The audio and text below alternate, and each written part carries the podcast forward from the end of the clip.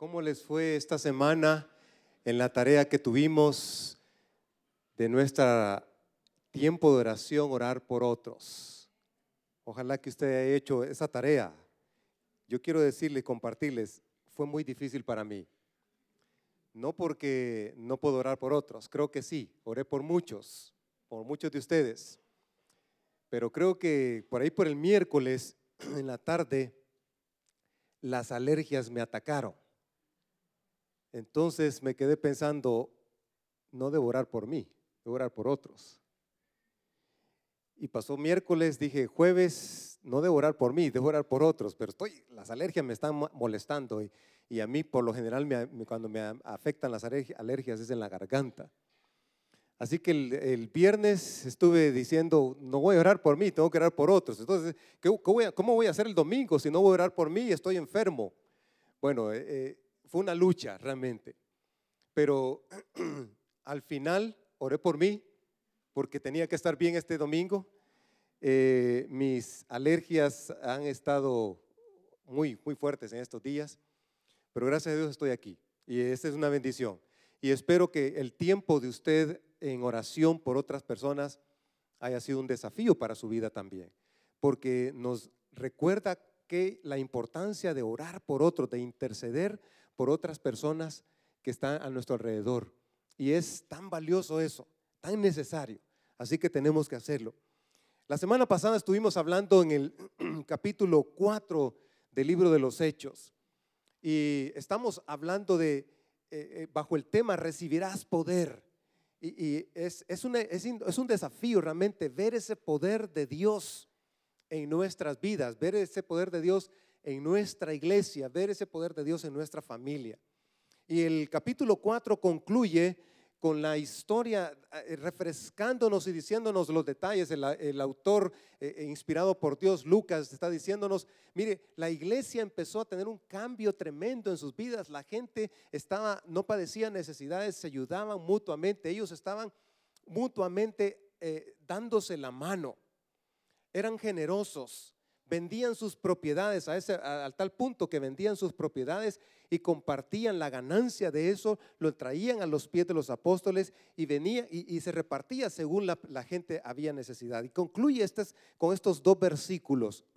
El capítulo 4 dice, José, un levita natural de Chipre, es decir, quiere, quiere decir que si era levita era, un, era un judío natural de Chipre, a quien los apóstoles llamaban Bernabé, que significa consolador, vendió un terreno que poseía, llevó el dinero y lo puso a disposición de los apóstoles.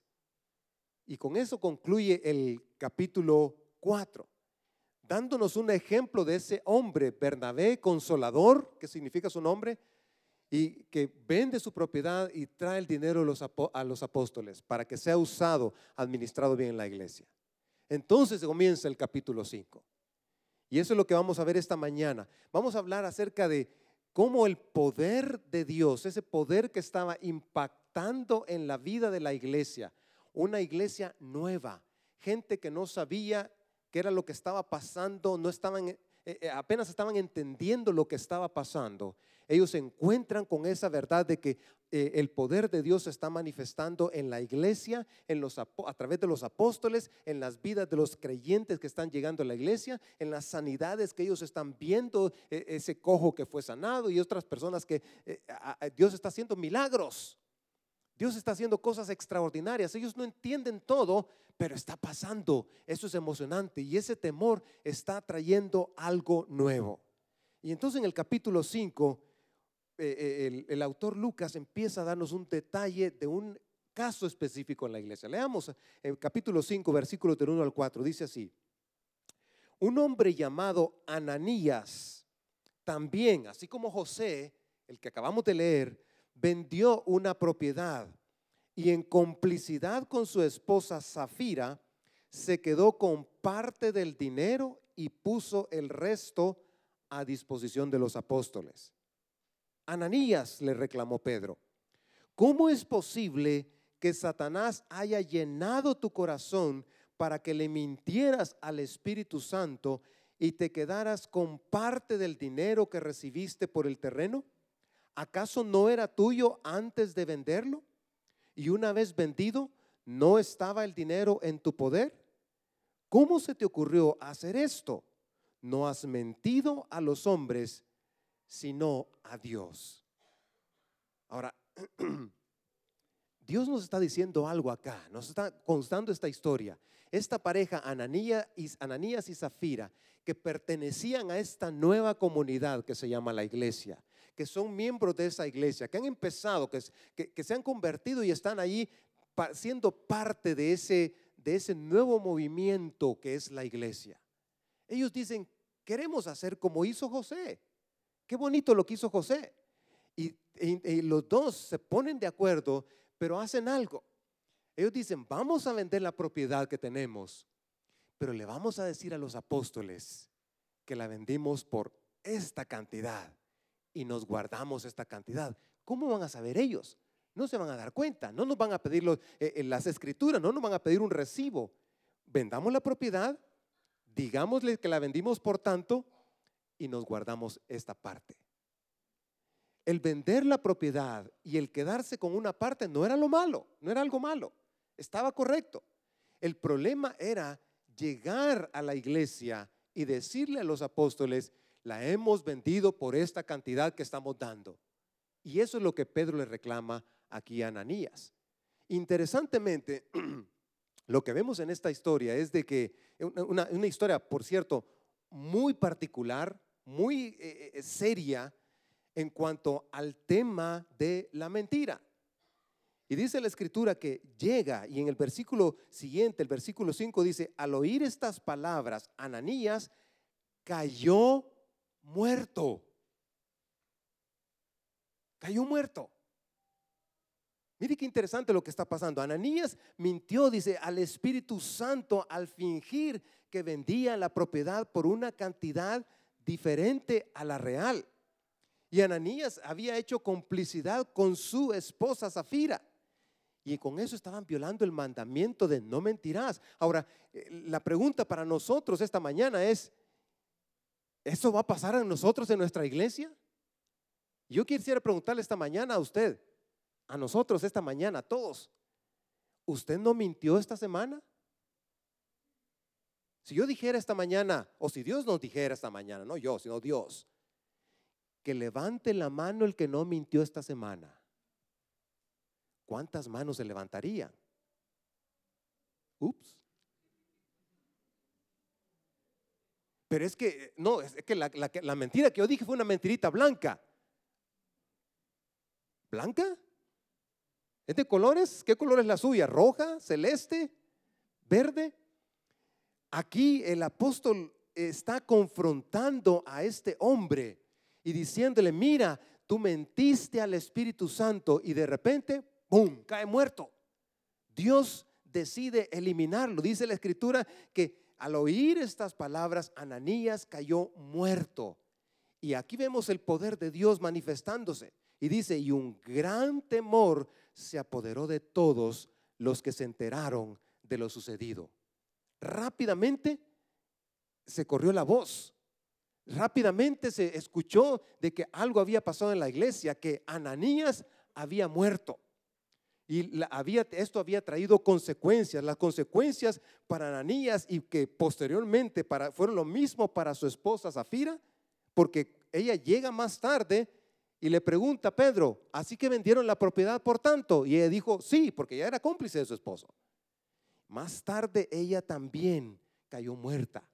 Y esta situación sentó un precedente de que el Dios que predicaba Pedro, Juan y el resto de los apóstoles, los discípulos del Señor, era un Dios que estaba no solamente estableciendo su iglesia, sino que era el Dios verdadero que respaldaba a todos estos predicadores del Evangelio, quienes estaban predicando la verdad, quienes estaban dando testimonio de la verdad.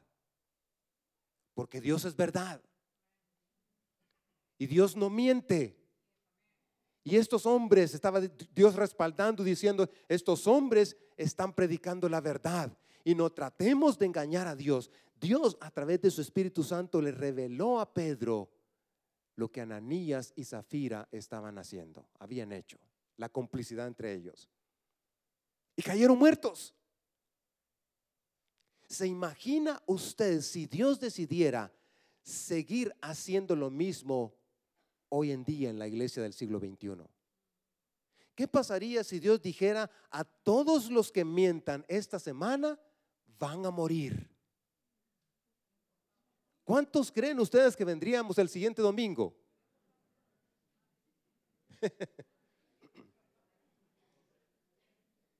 ¿Por qué no da risa? Porque la mentira es uno de los pecados más fáciles de absorber, de, querer, de, retener en nosotros. Aquí Dios está, esto no es, un asunto de grave bajo nuestro punto de vista. No podemos decir, es una mentira, pues que no merecía, si queríamos decirlo, merecía o ameritaba que se muriera. Pero Dios decide actuar drásticamente para mostrar que Él es la clase de Dios que es veraz, que es verdad y que quiere que su pueblo sea un pueblo de labios limpios y que eso nos dé temor a nosotros. Que el poder de Dios es tan grande que debe darnos a nosotros temor. Mire lo que dice la, historia aquí. Dice, ¿por qué se pusieron de acuerdo? Le pregunta Pedro a, a Zafira.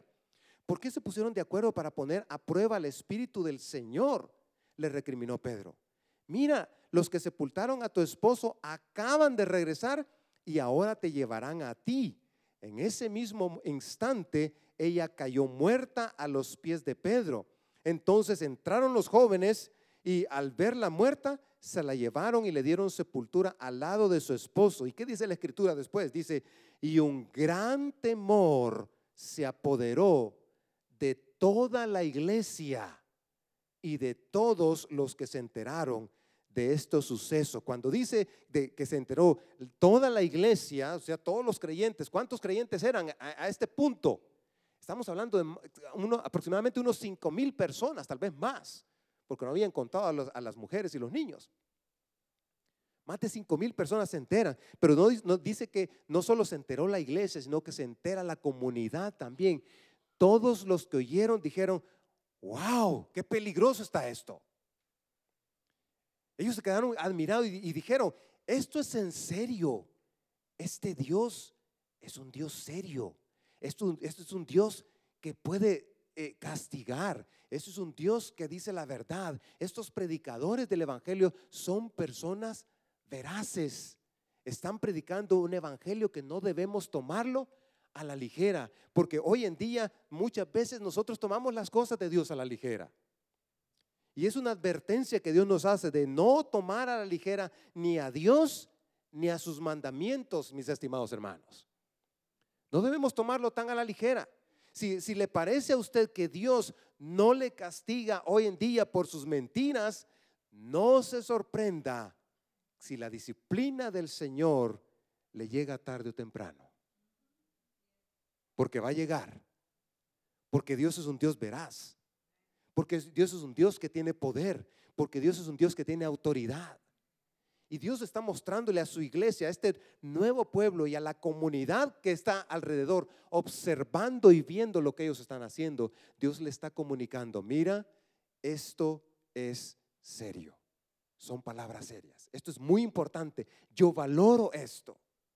Así que el poder de Dios seguía manifestándose en esta congregación, en esta iglesia, en esta comunidad. Y vemos aquí que el temor era resultado de la manifestación del poder de Dios. Y ese temor, hermanos, reconocía el poder sobrenatural de Dios, un poder que es santo, reconocía la santidad de Dios, reconocía que Dios es un Dios honorable, reconocía que Dios que su presencia era honorable y que los seguidores de él tenían la presencia de Dios. Y la gente empezó a tener temor de ellos mismos, porque la manifestación del poder de Dios siempre produce temor en la gente. Y temor, la palabra temor aquí no es una palabra solo de tener miedo, sí implica miedo, porque la palabra original es donde nos viene la palabra nosotros fobia. Pero más que solo tener miedo, tiene que ver con respeto, reconocimiento. Cuando empezamos a reconocer quién es Dios, reconocemos su soberanía, reconocemos qué, qué tipo de Dios es Él, lo que puede hacer, el poder que tiene y cómo debemos respetar a Dios y sus mandamientos, su palabra. Y eso creo que es uno de, de los asuntos que debemos rescatar en la iglesia del siglo XXI. Nuestro respeto, nuestro temor hacia Dios, debemos rescatarlo. Nuestro temor y nuestro respeto hacia la palabra de Dios, tenemos que rescatarlo. Tenemos que volver a, esos momentos donde nuestro Dios es algo especial para que, nuestro corazón Dios sea alguien realmente a quien debemos respetar más. Y cuando respetamos a Dios no usamos su nombre en vano. Cuando respetamos a Dios tratamos de, de orar de una forma que sea reverente. Y tratamos de, hacer las cosas de Dios de una manera diferente. Y eso es lo que, lo que está manifestando Dios aquí. Este es un Dios que se debe respetar. Cuando no estamos, hermanos, conscientes del poder de Dios, perdemos por lo general nuestro temor a Él. El libro de Proverbios dice esto, muy importante. Dice en Proverbios 1.7, el temor del Señor es el principio del conocimiento. El temor del Señor, o sea, el respeto por Dios, el reconocimiento de Dios, el reconocimiento de quién es Dios, es el principio del conocimiento. Los necios, dice, desprecian la sabiduría y la disciplina. Lo que Dios está mostrándole a esta comunidad nueva, le está diciendo, Dios es un Dios honorable, Dios es un Dios que merece respeto y ustedes deben respetarle porque hay consecuencias cuando no respetamos a Dios. Entonces creo que para nosotros la pregunta es, ¿en qué cosas estamos fallándole a Dios y estamos poniéndolo o tomándolo muy a la ligera? Cuando leemos la Biblia, vamos con una mala actitud. Cuando meditamos en la palabra, ah, tengo que hacer este estudio otra vez. Eh, ¿Cuál es nuestra actitud hacia la palabra de Dios? ¿Cuál es nuestra actitud para cuando se, cuando se trata de orar? ¿Oramos con la correcta actitud? venimos ante Dios y le decimos, Señor, reconozco que, tú eres soberano, reconozco que tú eres Dios, que tú eres el Dios verdadero. ¿Reconocemos a Dios en esa magnitud o hemos perdido también eso? ¿Estamos haciendo las cosas por religiosidad, por religión, por tradición o porque realmente nace en nuestro corazón hacer esas cosas que van a honrar a Dios? ¿Cómo lo hace usted?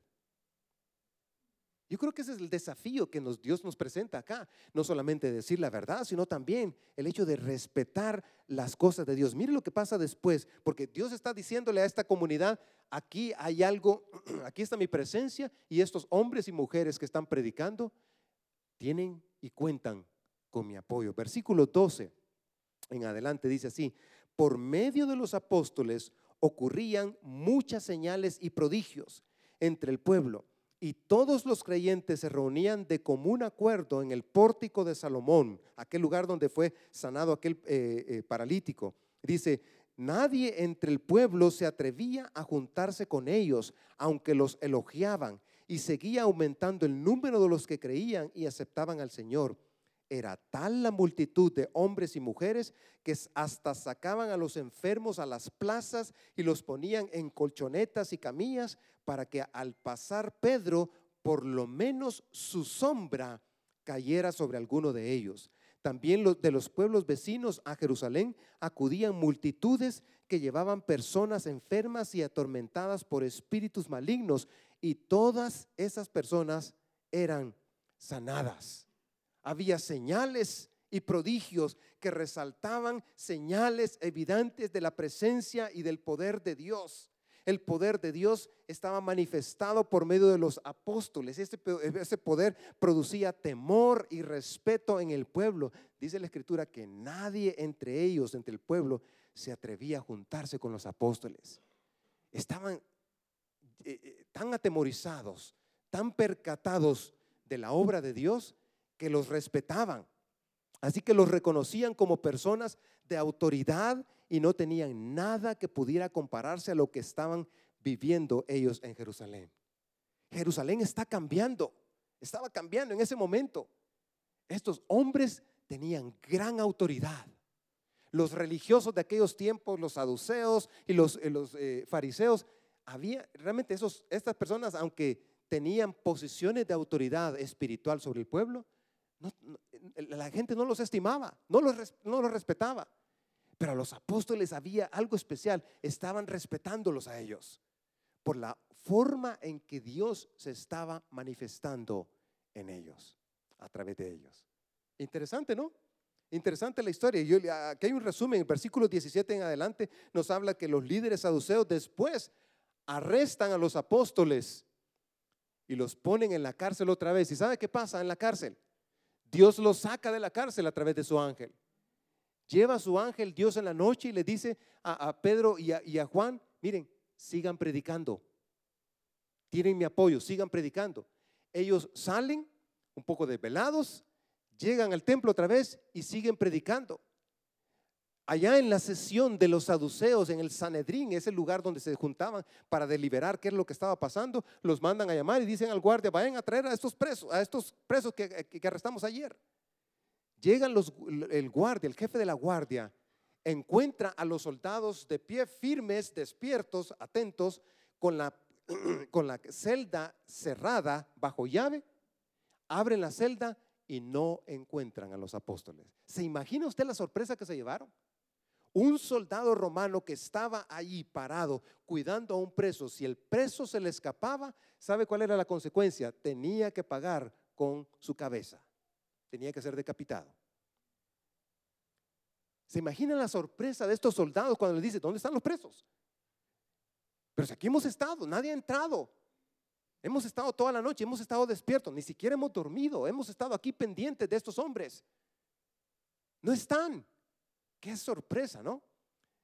Dios había enviado a su ángel, los había eh, sacado, los había liberado a los apóstoles para que siguieran predicando y anunciando el Evangelio. Así que los apóstoles son buscados, no se encuentran, luego los llevan, alguien llega y dice, ya están predicando otra vez. Vayan a traerlos. Los van a traer y los ponen ahí para juzgarlos. Y hay tanta envidia en el corazón de ellos. Dice la escritura literalmente que se llenaron de envidia estos saduceos porque ellos eran maestros religiosos, ellos eran los líderes espirituales del pueblo y nadie los seguía, nadie les creía. Mientras tanto, estos eran pescadores, estos apóstoles eran pescadores, gente sencilla, gente común y corriente y tenían más de cinco mil seguidores porque estaban predicando la verdad, porque estaban anunciando a Jesús porque habían recibido el poder de Dios y estaban manifestando ese poder de Dios a través de sus vidas cambiadas y a través de todo lo que Dios, las señales que Dios estaba mostrando a través de ellos. Y sucede una cosa tremenda, e, e, increíble. Y Dios usa allí en ese Sanedrín, usa a un eh, eh, fariseo que se llama Gamaliel, que era uno de los principales, dice la escritura. Y él dice, saquen a estos, a estos presos un momento, quiero hablarles a ustedes y les dice, miren, esto es lo que, lo que está pasando, esto es una cosa que no debemos pasarla así tan a, eh, eh, a la ligera. Han habido otros movimientos de personas que han, han tenido seguidores y déjenme decirles, han desaparecido. Así que a nosotros nos corresponde que si libramos a estos hombres, pues, si esto es de Dios, nosotros nos vamos a encontrar peleando contra Dios. Pero si esto no es un asunto de Dios, se va a desaparecer. Así que dejémoslos en libertad. Y dice la escritura que literalmente después de haberlos azotado, para no quedarse con el, con, el enojo ellos, ¿verdad? Los, los mandaron a azotar y los soltaron. Y los apóstoles salen del Sanedrín llenos de gozo y no dejaron de anunciar el Evangelio. ¡Wow! Esto es increíble, hermanos. Es increíble lo que está pasando en, Jerusalén, lo que está pasando en esta iglesia, una iglesia que ha empezado a recibir las consecuencias de predicar la verdad, a una iglesia que ha comenzado a recibir las consecuencias de anunciar el Evangelio y empieza la persecución en sus líderes, empieza el hostigamiento de los líderes religiosos de aquellos días, empieza la gente a, estar molesta, a llenarse de envidia. Muchos tenían temor, sí, pero muchos estaban enojados por lo que ellos estaban haciendo, por los cambios y por la manera en que la gente los estaba siguiendo y respetando.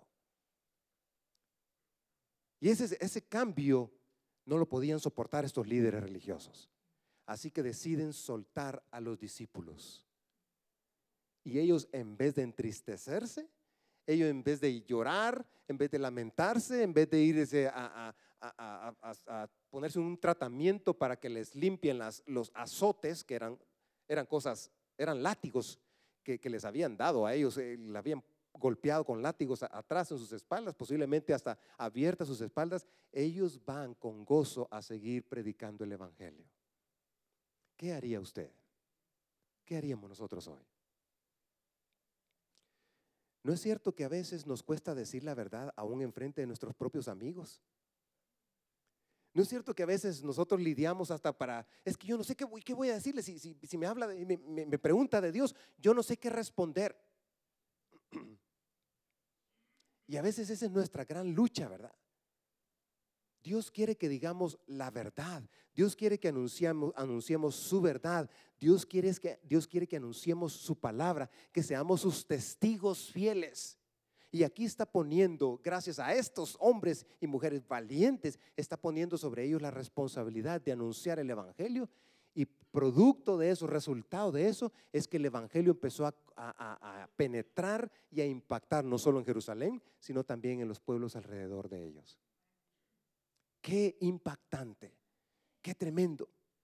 Yo le quiero preguntar esta mañana a usted, ¿cuándo fue la última vez que experimentó el poder de Dios en su vida? De manera que le causó temor, de manera que usted se quedó impresionada de Dios, o impresionado de Dios y diciendo el Señor, qué, qué, increíble. ¿Cuándo fue la última vez que eh, eh, usted experimentó el poder de Dios en su familia? ¿Cuándo fue la última vez que usted experimentó el poder de Dios en su cuerpo por una sanidad? Yo estoy seguro que tenemos historias aquí esta mañana del poder de Dios en nuestra vida, ¿cierto? Tenemos historias de cómo Dios ha mostrado su poder. Y lo que, lo que Dios quiere es que no pasemos por alto esas historias, no pasemos por alta esas obras de Dios en nuestra propia vida. Dios quiere que sigamos siendo nosotros portavoces de ese mensaje que cambia, que transforma, que es verdad, que debería darnos celos, debería darnos realmente eh, eh, eh, respeto y reverencia porque es la palabra de Dios, porque es la obra de Dios, porque es la soberanía de Dios.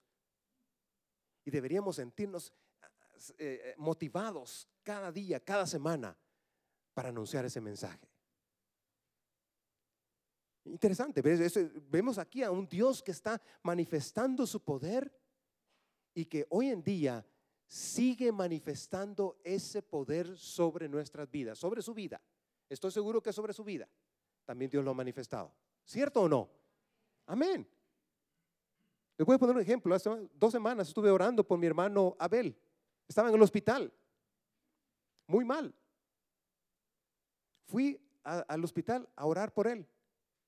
Tenemos dos domingos de tenerlo acá con nosotros. Y Dios está manifestando en su cuerpo. Hace un año su familia lo estaba despidiendo. Aquí está, hermanos. Más de un año, ya pasó más de un año. Este hombre tiene el, poder de Dios manifestado en su cuerpo.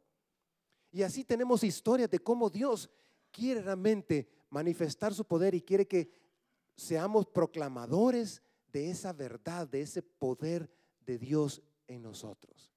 Así que para nosotros hay dos retos esta mañana. Yo quiero eh, cerrar con esto, porque al tomar la Santa Cena esta mañana vamos a recordar la obra de Dios en nuestra vida. Quiero, eh, creo que Dios tiene, quiere decirnos dos cosas esta mañana. Número uno es que Dios quiere que digamos la verdad, que usted diga la verdad, que, yo, que usted y yo seamos personas veraces, que, que la mentira, hermanos, sea algo que no nos dé risa como nos dio risa ahora, ¿verdad? Ah, sí, sí, es que mentimos. Que usted se proponga esta semana, voy a hacer todo lo posible por decir la verdad, cueste lo que cueste. Que usted decida esta semana, voy a esforzarme por eh, ser una persona que siempre dice la verdad a mi familia, a mis niños, a, mis, a, mi esposo, a mi cónyuge, a, a mis compañeros de trabajo. Voy a decir siempre la verdad. Porque Dios es verdad. El segundo desafío que Dios tiene para nosotros esta mañana es que debemos ser una iglesia que ora por el temor de Dios. Y cuando digo esto, quiero, quiero decir que oremos para que seamos una iglesia como lo que está mostrándonos acá, eh, eh, eh, Hechos capítulo 5, que dice que la iglesia empezó a tener temor de Dios al darse cuenta de lo que Dios ha hecho. Que al ver las obras de Dios en su vida, en la vida de esta comunidad, usted pueda reconocer que Dios es un Dios que merece temor, que el principio de la sabiduría y del conocimiento es el temor a Dios, que Dios es un Dios que merece nuestro respeto y nuestra honra.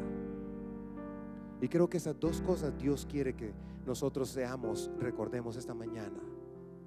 Yo quiero animarle a que diga la verdad esta semana, que empiece a decir la verdad si usted tiene eh, facilidad para, para tergiversar la verdad, para trastornar la verdad, que usted empiece a ser una persona honesta consigo misma y a decir la verdad, a practicar la verdad. Pero también que, que seamos una iglesia donde reconozcamos el temor de Dios, nuestro temor a Dios, nuestro respeto y honra a Dios para que seamos una iglesia viva, una iglesia que predique la verdad, una iglesia que anuncie la verdad, una iglesia que viva la verdad. Y creo que ese es el desafío que Dios tiene para nosotros hoy. Voy a eh, pedirle que incline su rostro y le diga al Señor, Padre, en esta mañana te reconocemos, Señor, porque eres un Dios que dice la verdad, porque eres verdad. Eres un Dios que no miente. Eres un Dios que es soberano. Señor, si te hemos faltado el respeto, Señor, si hemos tomamos a la ligera tus cosas, líbranos de eso, Señor. Haznos ser personas con temor de ti, Señor. Yo te pido por mis hermanos y mis hermanas esta mañana que, que seamos personas con temor de Dios y que como producto de eso, Señor, podamos reverenciar tu nombre en nuestras vidas y en nuestra iglesia. En el nombre de Jesús.